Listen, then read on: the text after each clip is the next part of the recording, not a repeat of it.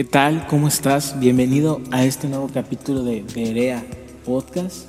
Hoy seguimos con esta serie de las siete iglesias del Apocalipsis.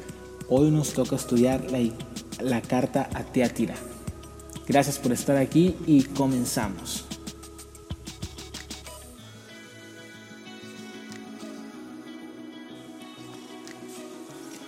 ¿Qué tal? ¿Cómo estás? Pues hoy vamos a, estudiar la carta a la iglesia de Tiátira y le he puesto como subtítulo La iglesia inmoral. Primero, como siempre, vamos a meternos en el contexto social y cultural que estaba viviendo la iglesia de Tiátira. La ciudad de Tiátira era una ciudad menor dedicada básicamente al comercio y aquí en esta ciudad existían gremios de todo tipo. Esta ciudad era muy conocida porque aquí venían los mercaderes de la gran parte del mundo antiguo a vender sus mercancías. Aquí si tú querías vender tus productos en la ciudad de Tiatira, tú deberías o debías pertenecer al gremio correspondiente. Por ejemplo, si tú vendías telas, tenías que pertenecer al gremio o, si lo queremos ver así, al sindicato de los vendedores de telas. Si vendías especias, pues tenías que pertenecer al sindicato correspondiente. Si no, no podías vender tus productos. Y para pertenecer a estos gremios o sindicatos era necesario un requisito. Si tú querías pertenecer, necesitabas participar de las ceremonias que se llevaban a cabo en, estas, en estos gremios, las cuales consistían básicamente en orgías dedicadas a los ídolos y a los dioses venerados en la ciudad de Tiátira. Aquí en Tiátira existían básicamente tres templos principales a tres deidades, a Apolo, a Artemisa y a Sibila Zambante. Y vemos cómo Jesús en el versículo 18 del capítulo 2 dice, y escribe al ángel de la iglesia en Tiátira, el Hijo de Dios, el que tiene ojos como llama de fuego y pies semejante al bruñido, al bronce bruñido, disculpa, dice esto. Dentro de las creencias griegas, hermanos, tenemos que saber que los llamados dioses homéricos, hablándose de Zeus, Poseidón, Hades, todos estos dioses, constantemente bajaban a la tierra y tenían relaciones con humanas. Y así nacían los famosos semidioses. Eh, aquí Jesús se presenta como el Hijo de Dios. Básicamente lo que está diciendo es, iglesia de Tiátira, yo soy el Hijo de Dios, yo mismo soy Dios, soy muy superior a todos esos falsos dioses que se adoran y que, se, y que, y que ministran en la ciudad de Tiatira. Yo no fui creado, yo siempre he existido desde antes de la fundación del mundo, yo ya era, yo soy el verdadero Dios.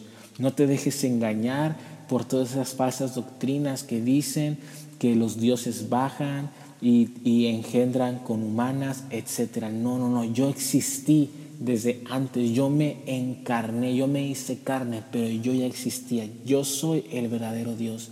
Jesús estaba poniendo sobre la mesa su autoridad para que esta iglesia supiera quién está hablándoles. Hemos visto que dice, el que tiene los ojos como fuego dice esto, el que tiene las siete, las siete estrellas y que se pasea entre los candelaros dice esto, pero aquí está diciendo, el Hijo de Dios está hablando, va a estar poniendo su autoridad en la mesa.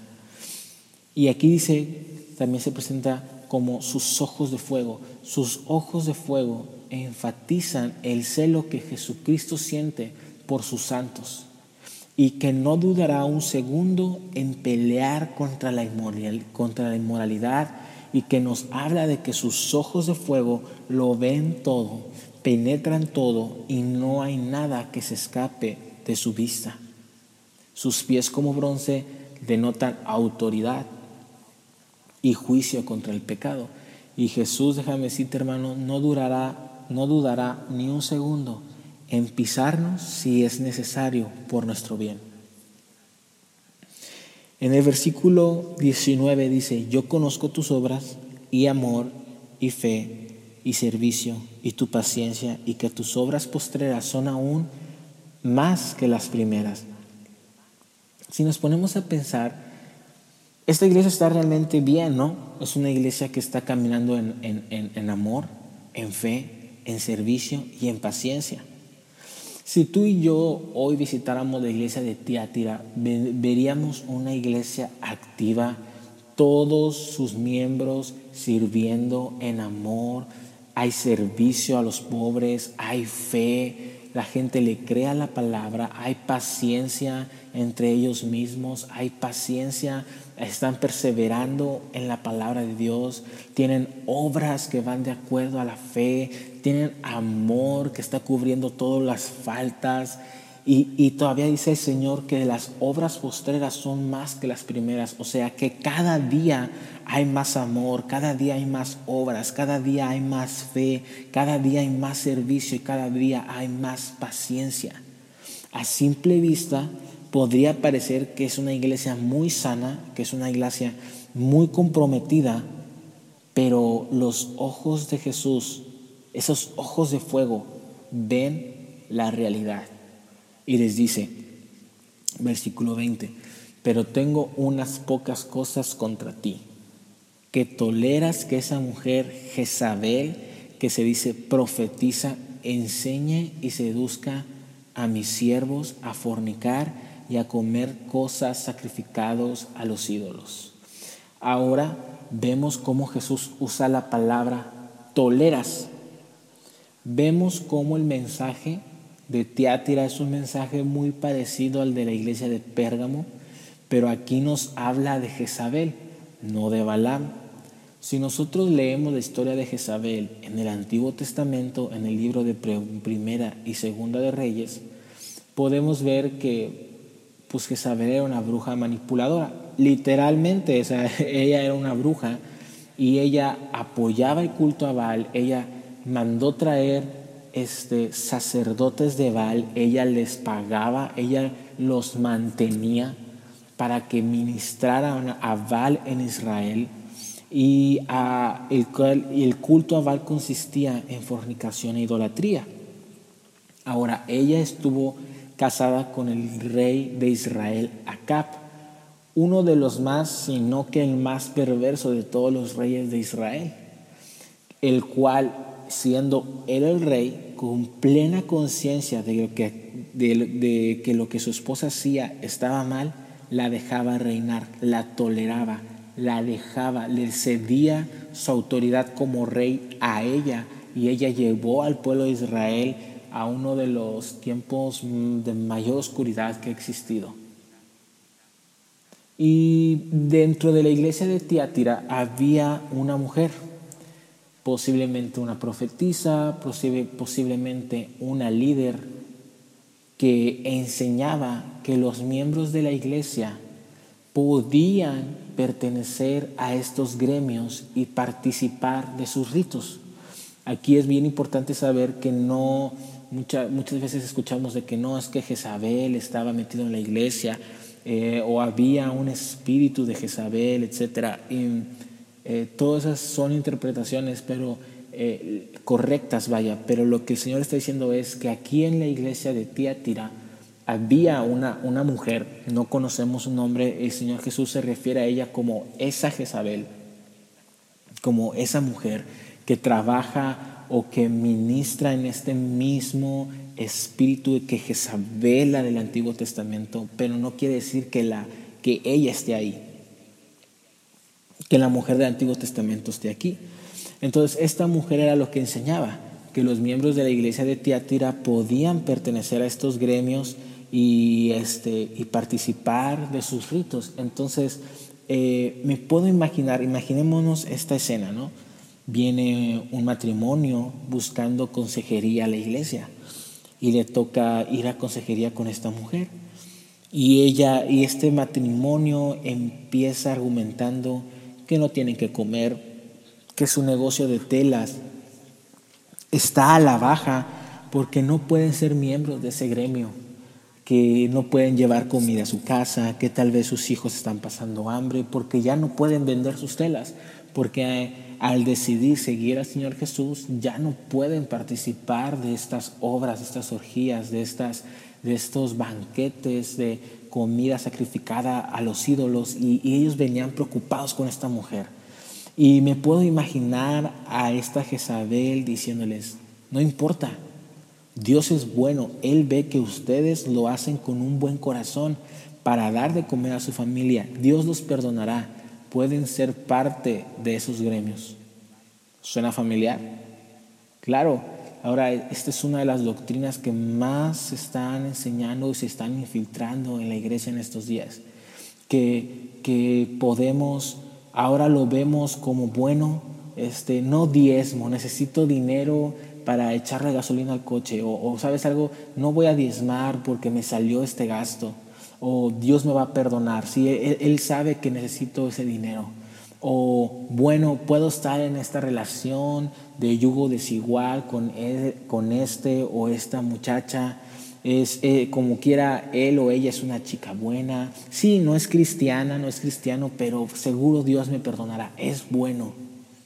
O bueno, me paró el tránsito, una mordida, este, esta vez no importará, Dios me perdonará. ¿Cuántas veces hemos caído en situaciones como estas?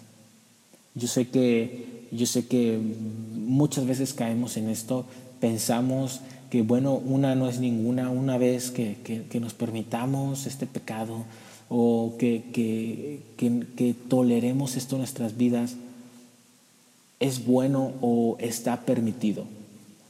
Y esa, esa doctrina, hermano, no es nueva. El diablo, el diablo siempre ha usado las mismas mentiras porque él no es un ser creativo. Simplemente se, se copia y se copia a través de la historia. Y podemos ver cómo esta falsa doctrina ya estaba incluso eh, eh, en la iglesia de Tiátira.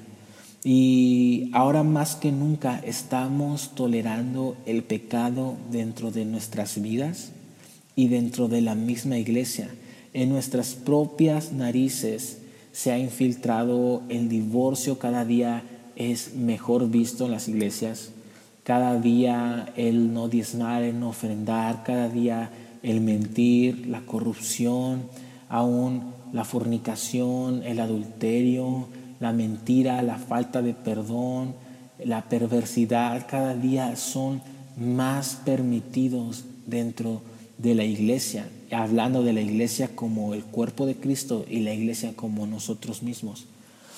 Eh, aún la pornografía, la corrupción, todo esto se ha vuelto algo normal, pero la realidad es que Jesús sigue odiando y detestando esta actitud y siempre lo ha hecho y siempre lo hará.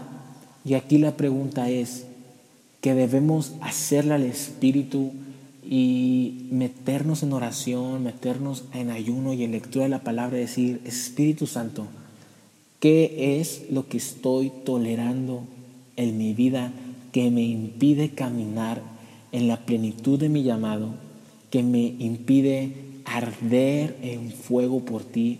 ¿Qué es eso que me impide correr la buena carrera? Como dice el apóstol, quitándonos todo peso de pecado que nos impida correr. Me encanta ese versículo porque dice, todo peso de pecado que nos impida correr. Dios quiere que corramos detrás de Él.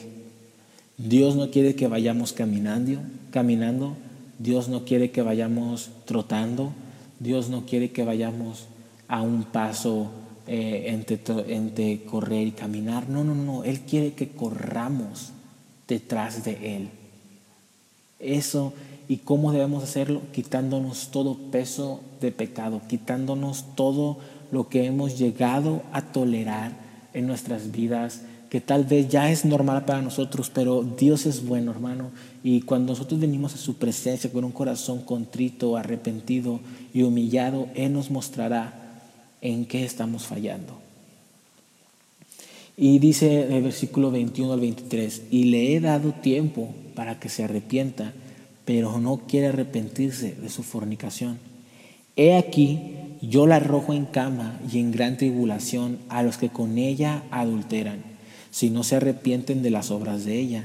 Y a sus hijos heriré de muerte, y todas las iglesias sabrán que yo soy el que escudriña la mente y el corazón, y os daré a cada uno según sus obras.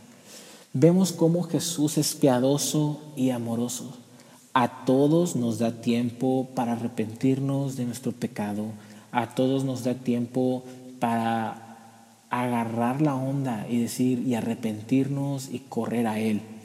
Jesús es justo, hermanos. Jesús no va a llegar de repente un día y te va a juzgar sin antes haberte dado tiempo de arrepentirte, sin antes haberte hablado por medio de tus autoridades sobre cosas que estás tal vez permitiendo o cayendo eh, muchas veces. Jesús no va a llegar de repente. Él siempre nos da una, dos, tres, varias oportunidades para arrepentirnos, pero hay un momento en que esas oportunidades dejan de ser y viene su juicio amoroso. Es juicio, es doloroso, pero a la vez, pero a la vez es justo. Él dice, ¿sabes algo? Ya, ya hablé contigo y no has querido entender y te amo tanto que no puedo ver que sigas en esas actitudes, que sigas en ese pecado y por tanto tengo que hacer uso de mi disciplina para que puedas reaccionar, despertar y salir de eso porque te está haciendo mal. Y recordemos el versículo, Dios disciplina a aquellos que ama. Y debemos dar gracias por la disciplina del Señor en nuestras vidas. Y este es el verdadero amor. El verdadero amor no es aquel que te deja vivir una mentira, la cual te va a seguir hiriendo. No, el verdadero amor es aquel que te despierta, tal vez con un poco de, de dolor o de corrección o disciplina, pero al despertar puedes dejar la falsedad, la mentira y caminar en la verdad y la verdad te hará libres. ¿Cuántas veces no hemos visto o nosotros mismos decimos, es que sé que esta actitud en mi vida está mal, pero no importa, Dios es bueno? Y eso solo endurece nuestro corazón hacia el amor y justicia de, Dios, de Jesús. Y nos posicionamos en una situación de pecado constante que va endureciendo más y más nuestro corazón conforme no nos negamos a arrepentirnos. Y Jesús dice que le arrojará una cama. Este es un punto interesante, ¿no? ¿Qué enseñaba esta Jezabel? A fornicar, ¿no? ¿Y dónde se lleva a cabo la fornicación?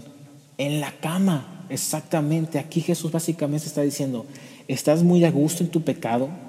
Bueno, pues ve y llénate de tu pecado. A mí, a mí Jesucristo, no me haces ningún daño.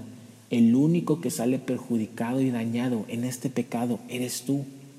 Adelante. ¿Quieres cama? Pues cama te doy.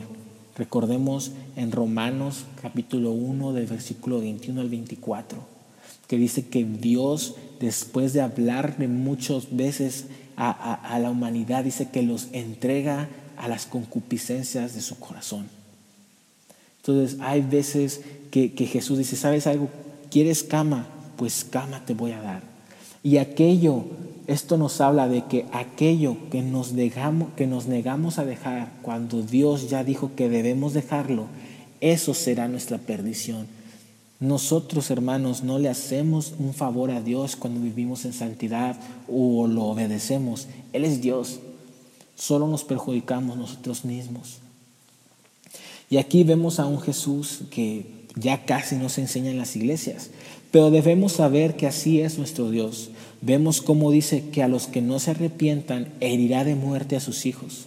Entonces aquí dice, espera, puedes estar pensando, espera, espera, me estás diciendo que el Jesús súper bueno, que nos enoja, el Jesús que me ha enseñado el mundo, que va, ese Jesús bueno va a herir de muerte a alguien. No puede ser, ese no es Jesús familiar, yo sé que sí, o sea, debemos aprender que así como Dios ama, así Dios odia y juzga el pecado y que no está peleado uno con lo otro. Nuestro Dios es amor, pero nuestro Dios también es fuego consumidor, hermanos. Y Jesús hará lo que tenga que hacer para despertarnos a la realidad de que estamos pecando y que lo necesitamos a Él. Le, te recomiendo que, que leamos Hebreos 10, 30 al 31.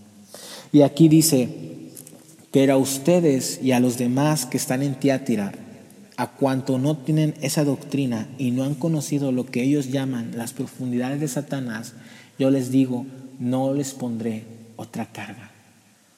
Pero lo que tenéis, retenedlo hasta que yo venga.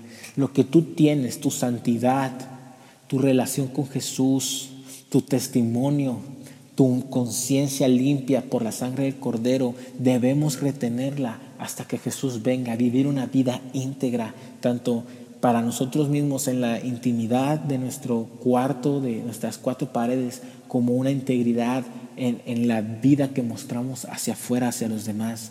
Y dice versículo 26, al que venciere y guardare mis obras hasta el fin, yo le daré autoridad sobre las naciones y las regirá con vara de hierro y serán quebradas como vaso de alfarero, como yo también la he recibido de mi Padre. Y le daré la estrella de la mañana. Aquí dice, aquí la promesa es a aquel que venciere, aquel que deje de permitir el pecado, aquel que deje de tolerar el pecado en su vida y que guarde las obras de Jesús y me encanta que dice, el que las guarde hasta en una semana, no. El que las guarde de aquí a 20 años, no. Dice, hasta que el que las guarde hasta el fin. El, cristiano está llamado a vivir una vida totalmente entregada a Jesús. Y hermano, te lo digo, nosotros no podemos vivir una vida perfecta. Nosotros no podemos vivir una vida sin pecado. Pero Jesús a través de su Espíritu Santo nos capacita para vivir una vida santa, hermano, dependiendo totalmente de Él. Bástate mi gracia, porque mi poder se perfecciona en tu debilidad. Donde tú no puedes dejar de tolerarlo, sí, tú no puedes, pero yo, Dios, Espíritu Santo, que vivo en ti, puedo en mi gracia y en tu debilidad dejar de tolerar estas cosas y romper el pecado. Y dice, yo, Señor Jesús, le dará autoridad sobre las naciones. Tú y yo estamos hechos para reinar juntamente con Cristo. Y juntamente con Cristo estamos sentados en lugares celestiales. Y dice, como yo también la he recibido de mi Padre. La misma autoridad que el Padre le ha dado al Hijo para juzgar y para reinar, un día Él la va a compartir con su iglesia. Y este es un llamado a perseverar en eso. Y dice, versículo 28, y le daré la estrella de la mañana. Y tú dirás, bueno, ¿qué es esta estrella de la mañana? Déjame decirte que es el mismo Jesucristo. Él es la estrella de la mañana.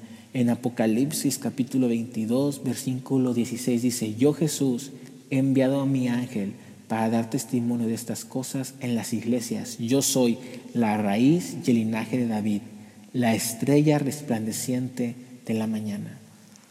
Él ha prometido darnos, darse a sí mismo a nosotros si vencemos el pecado en nuestras vidas.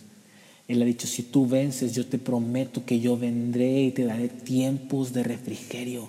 De mi presencia vivirás una relación y un punto que nunca, eh, que, antes tal vez estabas, pero empezaste a permitir estas cosas y, y, nuestra relación empezó a tener ahí fallas y, y, nos, y este pecado, por decirlo, causaba una baja conexión entre tú y yo, pero si lo quitamos, si tú en mi poder, en mi Espíritu Santo quitas esto, yo te prometo que me daré a ti mismo. Yo soy tu recompensa, yo soy tu herencia. Y eso es lo más hermoso que podemos tener.